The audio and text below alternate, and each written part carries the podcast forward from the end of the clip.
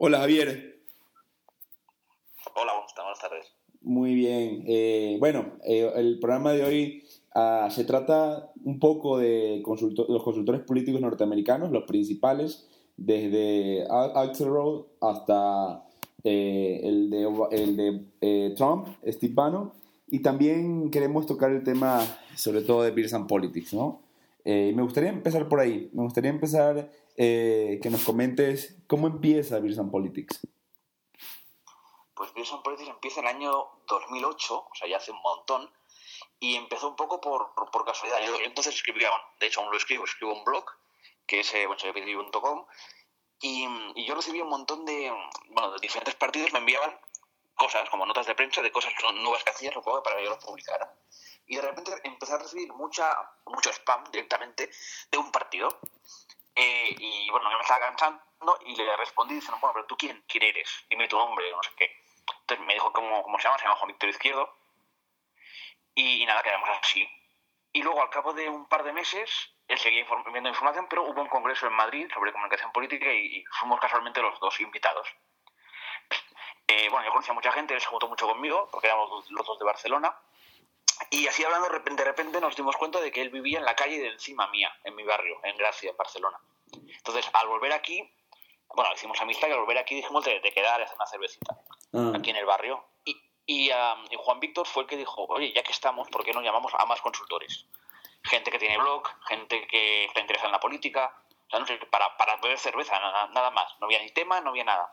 Eh, entonces montamos Primer Politics en, creo que en mayo de 2008 y vinieron unas 20 personas, pero nada, solo a conocernos, a todos los que, los que escribimos vlogs y a, beber, sobre todo beber. ¿Y quién fue el primer invitado? ahí, no hubo ningún invitado, ah, era solo para conocernos nosotros. Entonces, el siguiente, al cabo de un par de meses o tres, no, no recuerdo, o en septiembre, no sé, había pasado ya tiempo. Hicimos otro y ya invitamos a Gabriel Culumé, que es un, un bueno, un, profesor, el director de un máster aquí en, en, en Barcelona, el ICPS para que nos hablara de, cómo montar un partido desde cero, creo que era el tema. No recuerdo. No, perdona, fue Antonio Gutiérrez Rubí sobre las elecciones de Estados Unidos. Imagínate si, se hace años ni me acuerdo. Y, y, nada, también tuvo mucho éxito, vino mucha gente. Entonces estamos hablando pues, uno cada dos o tres meses cuando, cuando nos apetecía. Y nada, llevamos un montón de tiempo. Pero, Juan, eh, siempre te he visto a ti figurando, eh, o sea, bueno, no figurando, sino como principal, la, la cara de Beers Politics.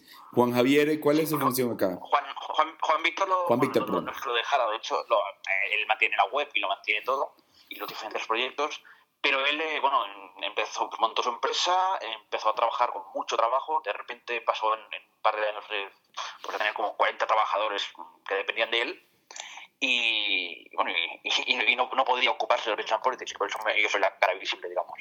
¿Y hoy, hoy en cuántos países están? Pues no lo sé, ah, ah. ¿verdad? No tengo ni idea. Estamos en 36 ciudades, eso sí, pero no sé en cuántos países. Eh, estamos eh, Ecuador, bueno, en España, Ecuador. México. En Bélgica, México, tú sabrás mejor que nadie. Eh, en Perú, en Argentina, y seguro que hay alguno más, pero ahora mismo en Colombia también. Tendría que mirarlo ahora mismo. En Chile también estamos, por casi toda América Latina. Wow, eh, pero el crecimiento ha sido impresionante. La otra vez estaba revisando mi Facebook y vi como un amigo ya está organizando Beers and Politics en Quito, por ejemplo. Y a veces te encuentras con cada ciudad. Sí, sí, sí.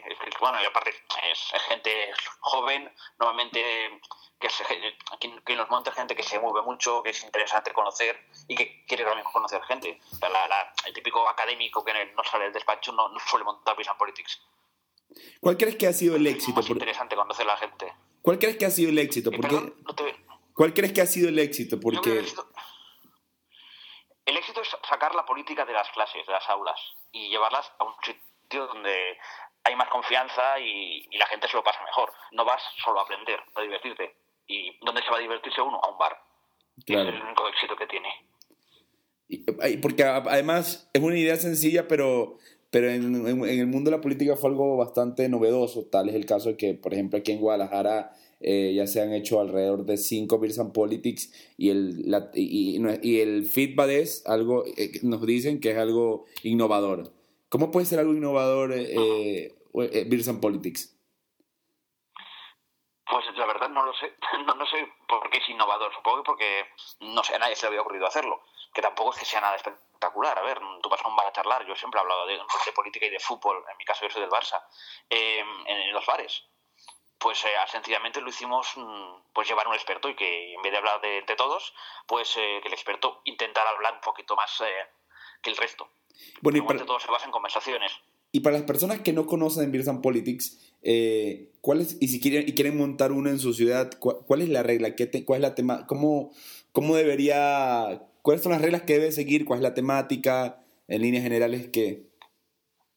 Bueno, el, a ver, tú lo sabes bien porque, porque lo has recibido ese, correo electrónico con las condiciones, eh, pero bueno, se basan sobre todo en hacer un acto apolítico, informal y en un bar, con un solo ponente que hable lo que le dé la gana y cualquiera le puede interrumpir. Eso es lo único que hay que hacer. Obviamente, si quieren montar un Business Politics, tienen que pedir permiso. Pero esa es la única regla. Y hacer un resumen o hacer Facebook Live. Es la única regla de, de los Business Politics. ¿Para qué? Eh, y la razón, es, la razón es clara. Porque, porque eh, eh, es un encuentro informal lo que tú quieras. Pero vamos a aprender. Y una persona que está en Buenos Aires igual le interesa mucho un tema que se está haciendo ahora en, Guadalajara. O en, DF. O en donde sea y, con el Facebook Live o con el resumen puede saber de qué se habló. Claro, y esa idea de tener un repositorio digital me parece bastante, bastante interesante. Sobre todo que, bueno, hacerte un resumen sí está complicado porque imagino que las personas que lo organizan tienen sus actividades, pero el Facebook Live ya básicamente podrías ahí resumir todo, pues, ¿no? Sí, claro, no, no, de hecho ya es lo que me pido últimamente es lo que es lo más fácil. De hecho, hasta yo los hago en, en, en los videos por el monto. Eh, bueno, sí, claro, obviamente, pues siempre hay problemas con el wifi o con lo que sea, pero bueno, siempre que se pueda, se intenta hacer en Facebook Live, para que cualquier persona lo pueda ver ahora o de aquí un mes, o de aquí un año, cuando quiera. Imagínate que eh, cuando nos ha tocado a decirle a alguien cómo es el tema de los Business Politics, es tan sencillo que, que no te lo crees. Es reunir a la gente en un bar, hacer una invitación, poner un experto en un tema y arrancas. Entonces, siempre hay... Y, y, pagarle, y, pagarle, y pagarle la vida al, experto. Ah, sí. Un experto a veces se pasa, se pasa, pero bueno, normalmente bien, pero algunos ha salido con, ya no bebe ni cerveza, bebe directamente whisky. Claro, y, el carísimo. sí, sí, sí, y eso sí que lo pago yo. ¿Qué, anécdota tienes? Eh, perdona, es que se me va la, voz, dime. ¿Qué anécdota tienes con respecto a Beers Politics? ¿Alguno que hayas organizado? No lo sé. Una, a ver, lo más raro que ha pasado nunca es que eh, casi hubiera una pelea. No. Es, lo único raro que ha pasado una vez. Y entre dos argentinos hablando de, de, bueno, de política, bueno, a favor de Kirchner y a, favor de Macri. Y ninguno de los dos era, era ponente, ni hablamos del tema argentino. Pero, no sé, saltó una conversación y casi se, se Tanto que, bueno, que tuve que entrar yo al bar porque había salido y tuve que entrar rápidamente al bar para ver qué está pasando aquí es lo único así raro, ¿no? Y luego otro otro ponente que, eh, también argentino, por cierto, eh, en vez de lo típico, 10 minutos, un cuarto de hora, el tío estuvo hablando... Bueno. Ya regresa Javier. Está reconectando. Ahora sí, ya. Sí, está. Este, se reconectó. se, ha cortado. Sí, no te preocupes. Sí, decía que hubo una, persona que estuvo hablando em, de 9 de la noche a una de la madrugada. ¿Por qué tanto? yo por educación, claro, no le cortaba yo por educación, pero llegó un momento que dije, oye, aparte que me quedé solo. Era una madrugada, yo sin cenar, y el tío seguía hablando. Y, claro, digo, oye, es que me tengo que ir. tengo que ir, que si no, eh, las liamos. Nunca Sí, sí, o sea, la gente, bueno, yo, yo, yo cerré el a las diez y media, creo. O sea, es que llega un momento que digo, por Dios, es que no podíamos más. ¿Nunca se te ha pasado...? era...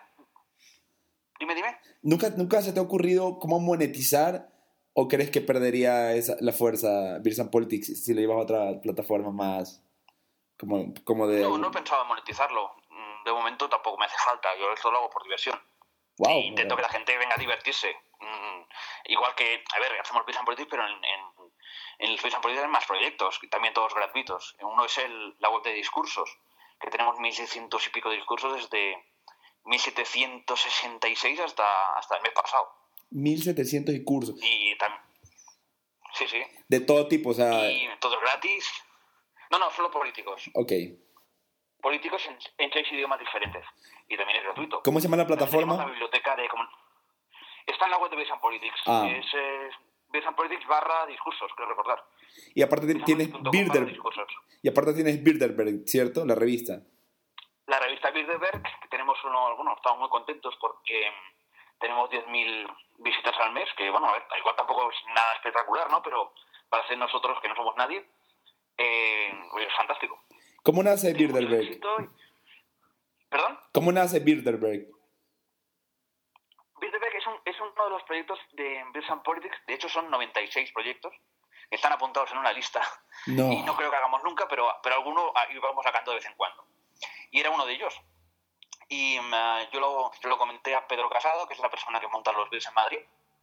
Eh, a él le gustó la idea y, y nada, y los dos somos los, los directores. Luego busqué un equipo entre gente que va que o, o monta Bills en otros sitios.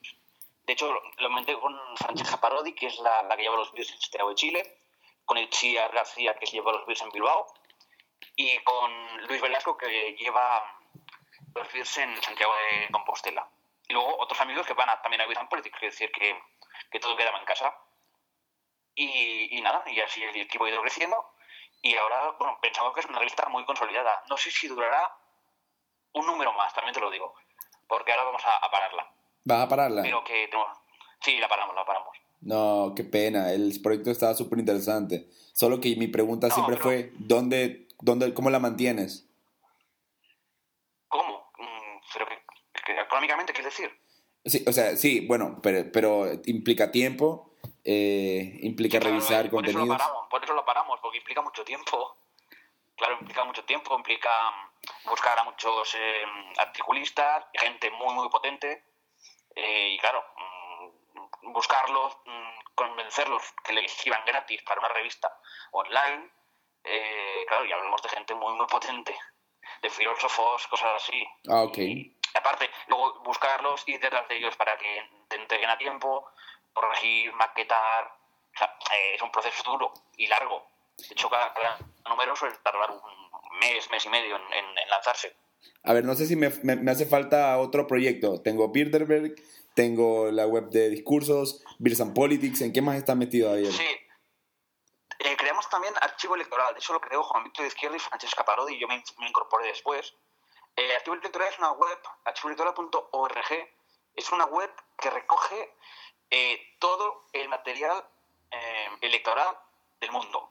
¡Wow! Hay, hay por ejemplo, casi son 12.000 spots electorales de 111 países. Pero hay spots, hay pósters, hay material. O sea que cualquiera que quiera una idea, pues solo tiene que ir allí. ¿Cómo se llama la web? Y nada.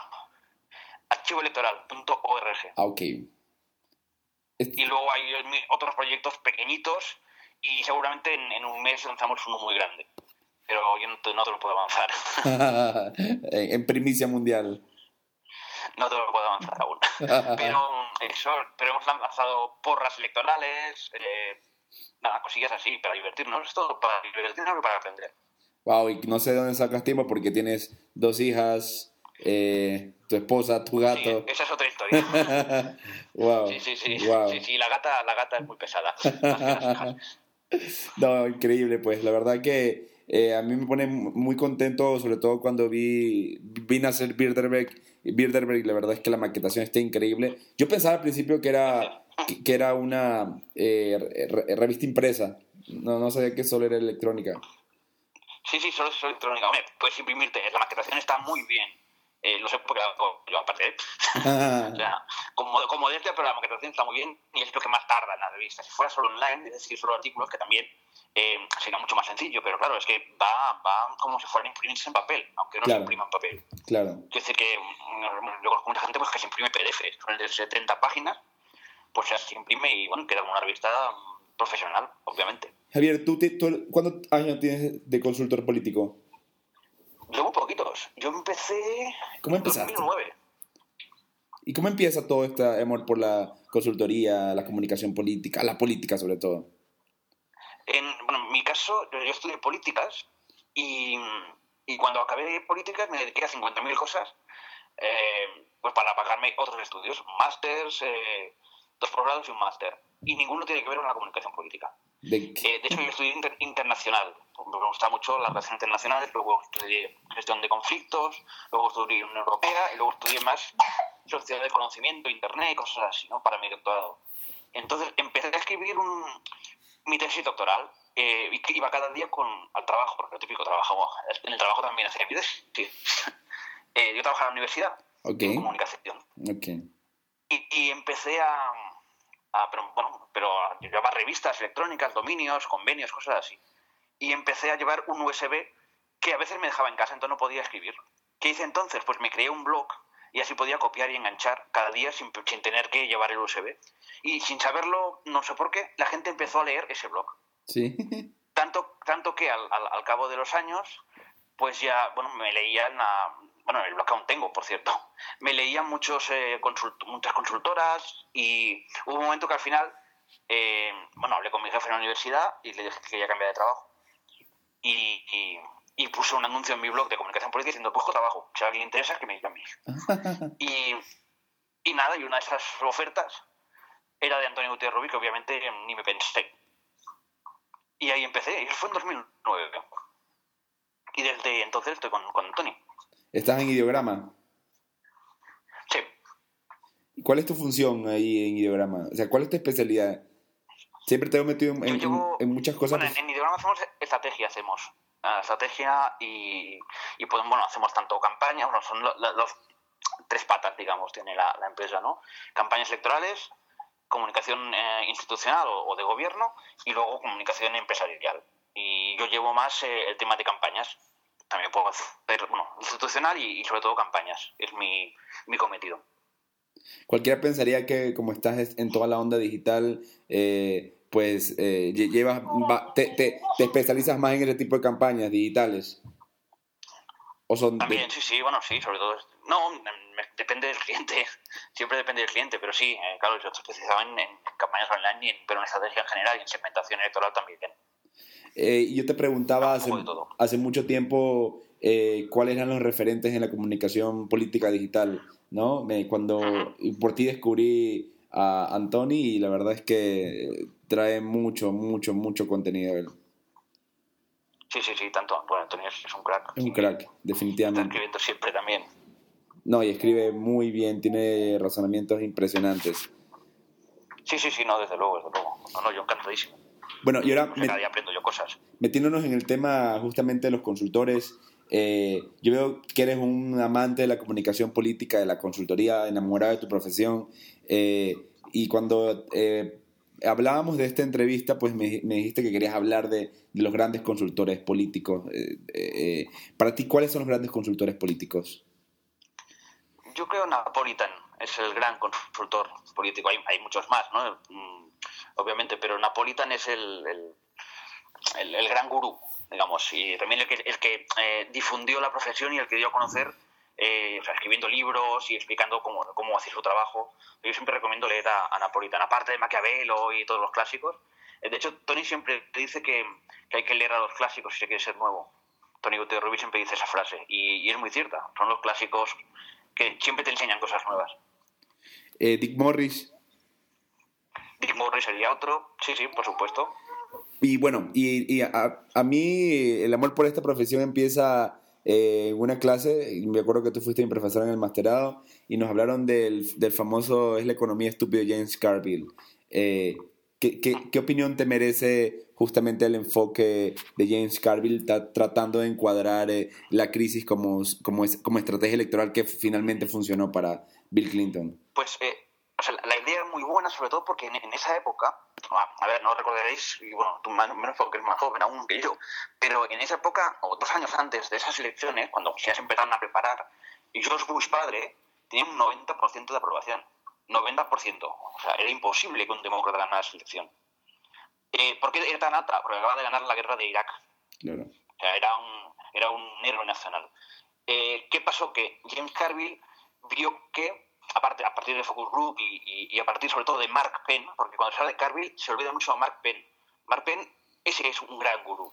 Mark Penn no sé si lo conoce, No, yo no lo conozco, Marpen. es experto en, en segmentación electoral. Y, Mark Penn, de hecho, y por cierto, tiene libros en, en, Amazon por un euro, o bueno, por dólares, dos o tres dólares, pero lo tienen bien a casa. Y te lo recomiendo mucho. Eh, pues eh, Mark Penn descubrió micronichos. Eh, vio que había muchos pequeños nichos, ya no eran hombres y mujeres, eh, ya no eran solteros y casados, no, eran sobre todo las madres de, niños de, clase media, eran las que se ocupaban de las economías familiares. Y es que por eso se llamó Sucker Moms. Eh, ¿Qué hizo Carville? Pues vio todos estos micronichos y dijo, hostia, eh, la economía es lo que está moviendo eh, el voto, lo que puede cambiar el voto. Y por eso fue tan interesante Carville. Pero sin Mark Penn, repito, no hubiera pasado nada. Claro, y, George Herbert Bush hubiera vuelto a ser presidente. Y, y, bueno, y lo que tienes que ver tiene mucho sentido, ¿no? No, no es solo el consultor, sino todo un equipo atrás que lo, lo soporta y lo apoya. Siempre, siempre. O sea, no sois jamás de ningún consultor que diga que él ha ganado unas elecciones. Jamás. Porque es todo un equipo. Y aparte, tú puedes ser el mejor equipo del mundo y tener el peor candidato. Y no vas a ganar, que te lo digo yo. Y aquí en, en Latinoamérica, ¿quién te parece un gurú de la, de la consultoría? No, no, no. Bueno, gurú, de hecho, gurú es bastante peyorativo la palabra, ¿eh? O sea, no voy a decir ningún nombre. Bueno. Decir gurú es bastante peyorativo. ¿Qué te parece un gran maestro de la profesión? a Ralph Murphy, que es un gran maestro de la profesión, por ejemplo. Pero en Latinoamérica, de los latinoamericanos, JJ Rendón, por ejemplo, que tiene. Trabaja, en, trabaja en Latinoamérica, Ralph Murphy. De hecho, vive en Ecuador. Claro, ya está. Sé que vive en Quito. Pero de los latinoamericanos, de. Eh, por ejemplo, hay. hay... JJ Rendón, obviamente. Eh, Mario Riorda me parece un grandísimo consultor incluso se aprende más de él como académico que como consultor, pienso yo. Y este también de los que difunden información, que es lo que se agradece. Claro, se agradece. Volviendo al tema normal. pero Maxi Aguiar, o sea, hay, muchísimos. Y cada vez hay más y más y más. Y, es lo interesante de la profesión, ¿no? Que, que vaya saliendo nueva gente con nuevas ideas y con, con gran empuje. Bueno, sí, eso es algo sorprendente. Como cada vez hay muchas muchas más personas interesadas en la consultoría. Sí, eso también, bueno, ya se habla de, moda, ¿no? Y es, culpa de... De hecho, en, en, los años 80 y 90 hay una teoría que dice que por culpa de la televisión eh, todo el mundo quiso estudiar Derecho. Y es que es la época de todas las series de abogados. ¿Qué, pasó, ¿Qué ha pasado estos últimos 10 años? Que la mayoría de grandes series de éxito eran de consultores políticos. No digo que sea una moda, pero tiene mucho, mucho que ver también. No, y, y si te vas a llevar por, por series como eh, House of Cards, también eh, te sentirías atrapado por la profesión de alguna manera, o Scandals, por ejemplo. Sí, sí, sí, bueno, hablo más de la de la Casa Blanca, por supuesto, ¿no? pero a lo mejor ha sido ya eh, el último, digamos. Me voy a, me voy a saltar a Carl, a Carl Rose y me voy a ir a David Axelrod, que es el consultor de, Obama, que fue el consultor de Obama. Fue el gran descubridor de Obama, por decirlo de alguna manera. Eh, ¿Qué opinión te merece? ¿Qué, qué, cuál fue, ¿Qué fue lo que mejor hizo David Axelrod con Obama? yo creo que lo, que hicieron fue atreverse. A ver, Obama no era nadie, en, 2007 no conocía ni Dios. Eh, pero vio que, a ver, hizo el típico relato de, de, de outsider, ¿no? De, Estados Unidos, el, del sueño americano, pero eso, eso no tiene ninguna nada de novedad, lo han hecho todos. Pero se atrevió y luchó, por ejemplo, porque Obama dialogara con la gente mucho en redes sociales. Eh, o sea, se atrevió a hacer cosas que nadie había hecho, como yo que sé, un político en Twitter era impensable, o, de repente que empezara a hablar directamente con todos sus eh, activistas con SMS. O sea, nadie jamás había recibido nunca una, un SMS de un político. Siempre, pasaba, siempre pasaban por los medios. o sea, la campaña de Obama se basó en no tener intermediarios, en hablar directamente con la gente. Y de ahí también vino su éxito. No, impresionante el éxito de él. Ahora, lo que me lleva a lo, a lo siguiente, ¿no? Eh, ahora vemos una persona que está aconsejando a, a Trump, eh, Steve Bannon, que es el principal asesor. Eh, yo nunca había conocido a este personaje, sé que lleva un, un sitio web de, de extrema derecha, pero vamos, ¿cómo llega Trump a la presidencia? Pero viendo, viéndolo en la consultoría, ¿cuál fue el gran éxito de de, de los consultores detrás de, de, esta figura que ahora es presidente de los Estados Unidos? Yo, bueno, de hecho, yo acabo de lanzar un ebook con, con seis razones por, por las que eh, Trump eh, consiguió la victoria, ¿no? Eh, yo creo que tiene mucho que ver con, entender qué mensaje querían, o sea, querían... Antes hablamos de, de, Carville, ¿no? De qué mensaje necesitaban la gente, los votantes, para cambiar de voto. Eh, ahora hablamos de lo mismo. Eh, el equipo de Trump, Bannon, que no es solo Bannon, todo su equipo, entendieron que el mensaje que quería la sociedad americana también tenía que ver con la economía. economía que ellos no han mejorado. O sea, de hecho, los sueldos son igual de malos que hace 30 años. No han mejorado nada. Y empezaron a hablar de economía. Y empezaron, empezaron a hablar de empresas que se van del país y, de, y que no vuelven y empezaron a decir que iban a multar a las empresas. Y empezaron a decir que iban a presionar a las farmacéuticas para que bajaran los medicamentos. En Europa y en Estados Unidos y en Sudamérica solo se habla de, Trump diciendo que era un racista. Pero decía muchas cosas Trump. Y se decía a su público. Eh, creo que eso es muy importante. Exacto. Esa fue una clave, ¿no? Conocer muy bien a su público. Claro, es que lo conocía, lo conocía perfectamente. Pero ya un poco... Y por, pero por eso triunfó. Pero yéndonos a la retórica, eh, yo vengo de un país donde eh, el siento muchas semejanzas entre eh, nuestro presidente, Rafael Correa, con, con, con, con, Trump, sobre todo en el hostigamiento a la prensa, ¿no? Steve Bannon acaba de decir de que la prensa debería tener, mantener la boca cerrada, que los medios deberían mantener la boca cerrada. Y vemos a Trump atacando siempre la prensa. ¿esto, ¿Esto tú crees que sea sea bueno? ¿Crees que la gente respalde y, y, y, y atacar los medios le dé votos, le dé eh, popularidad? Sí, por supuesto, porque, a ver, eh, lo que se hace es la víctima, sencillamente. Si todos los medios, y, con Trump todos los medios, o el 90 y pico por ciento, menos Fox, en cualquier en la historia electoral, que todos los medios, o casi todos, van a favor de un candidato, Mm, es normal que el otro candidato, que en este caso Trump, diga que van contra él y por lo tanto que nadie les haga caso, que intente desmentirlos. Si buscan un enemigo común, que es la prensa, eh, la gente pensará que lo, dice, lo que dice la prensa es porque le tienen manía a Trump, o porque van contra él, y no porque haga locuras, que también puede ser. Claro. Lo que no sé si aguantará eh, esta, esta, cosa, ¿no? De que la culpa es de la prensa se aguantará muchos meses, pero de momento le puede funcionar con su público, con el público que le va a votar sí o sí. Y que aún eh, es que de hecho, a ver, Trump no lleva ni 100 días. Mm, vamos a dejar a ver, qué hace y a ver si la gente de Estados Unidos pues está de acuerdo o no. Que todo el mundo es muy fácil criticar y por mí defender a Trump, ¿no? Pero, pero aún, no ha gobernado. Y, y entrándonos a los medios, eh, la otra estaba viendo una, una, encuesta, ya para ir terminando, eh, los medios tradicionales están perdiendo mucho terreno, sobre todo en influencia, eh, en, sobre todo con los medios digitales, ¿no? La gente le cree más a, medios digitales que a los medios tradicionales. ¿Por qué se da este, este cambio de, de, de, de, cómo la gente... Yo, no, yo no, estoy... A ver, la, la, la, prensa, sí, sí, sí, te entiendo. La prensa está, a ver, está desacreditada mucho, eh, pero también lo está la política. Eh, o sea, la, desafección con política eh, también es culpa de la prensa. Y, y, si la gente no confía en la prensa, también en muchos casos es culpa de la prensa.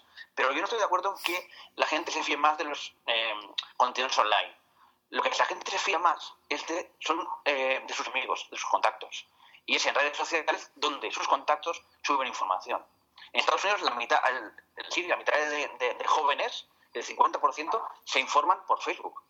O sea, repito, se informan por Facebook. Se informan de lo que sus amigos, sus contactos ponen, cuelgan. Eh, por tanto, mm, a ver, si sus amigos cuelgan cosas raras, pues la gente se las cree. Claro. Si no tenemos, mm, a ver, si no tenemos que estar educados digitalmente. No, no toda la culpa es de la prensa. Mm, nosotros tenemos la culpa. Si no nos educamos digitalmente, si nos creemos lo primero que vemos. Además que en, Internet, en redes sociales, sobre todo en Facebook, eh, vivimos en, en, una burbuja. Tú fíjate en, hagamos la prueba, fíjate en tus amigos en, en, Facebook, a ver si piensan ideológicamente como tú. Pues casi todos sí, todos. sí, la otra bueno, me ha tocado hacer alguna... Sí, y es cierto, a mí me ha tocado hacer cierta limpieza, eh, sobre todo ahorita estamos en elecciones en Ecuador y, y, bueno, es otro tema, en fin. es otro tema. Te agradezco muchísimo, Javier, que, que me hayas recibido la llamada y, y pues eh, la verdad la he pasado súper bien conversando contigo y, y aprendiendo mucho. Venga, me alegro mucho y, y dale un beso y un abrazo a Gladys. Ok, gracias, mi querido Javier. Y estamos conversando. Un fuerte abrazo. Bye. Venga, un abrazo. Leo.